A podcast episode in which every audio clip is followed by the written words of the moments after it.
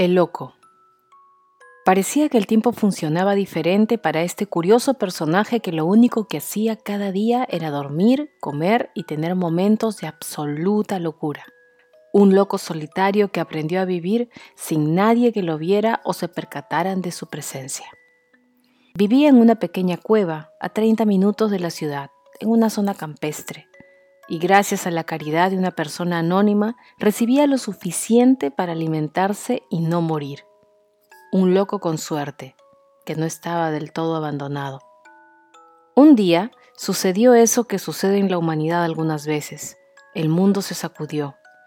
Y fue un sacudón tan fuerte que muchos edificios cayeron, otros muchos murieron, y las grietas en todo el mundo se expandieron de una manera nunca antes vista.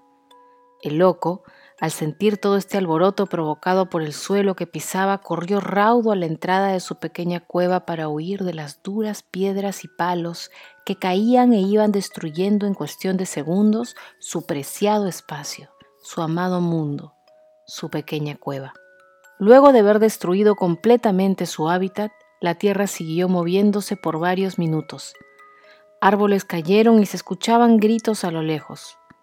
El loco no tenía absoluto control de sí mismo. Él también temblaba como la tierra. Corría de un lado a otro desesperado y gritaba frases incoherentes con entusiasmo. Él se unía al terremoto. Él también estaba en caos. Finalmente, cuando el terremoto se aquietó, el loco también se detuvo, y por más que abría los ojos, no podía encontrar la entrada de su cueva.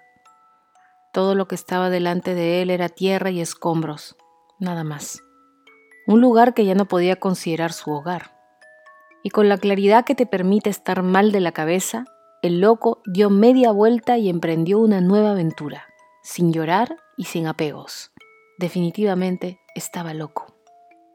Luego de caminar por varias horas, los pies de nuestro personaje principal ya estaban hinchados y el estómago expresaba sus ansias de comer y digerir. El loco miró a los lados, miró hacia arriba y también hacia abajo. Nada de comer, nada para comer. De pronto vio al borde del camino una flor, amarilla, una de esas flores que crecen al borde de la pista sin razón aparente, por causas misteriosas o tal vez concretamente científicas. Para el loco era magia, magia de la buena.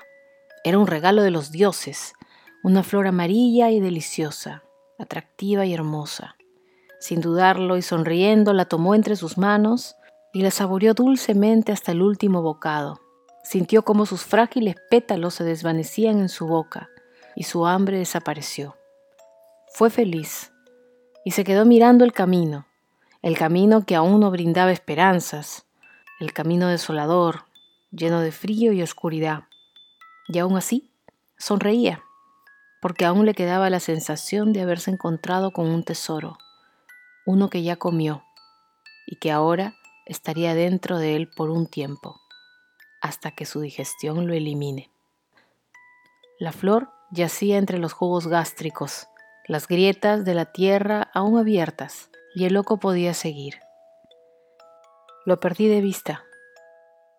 Le deseo suerte.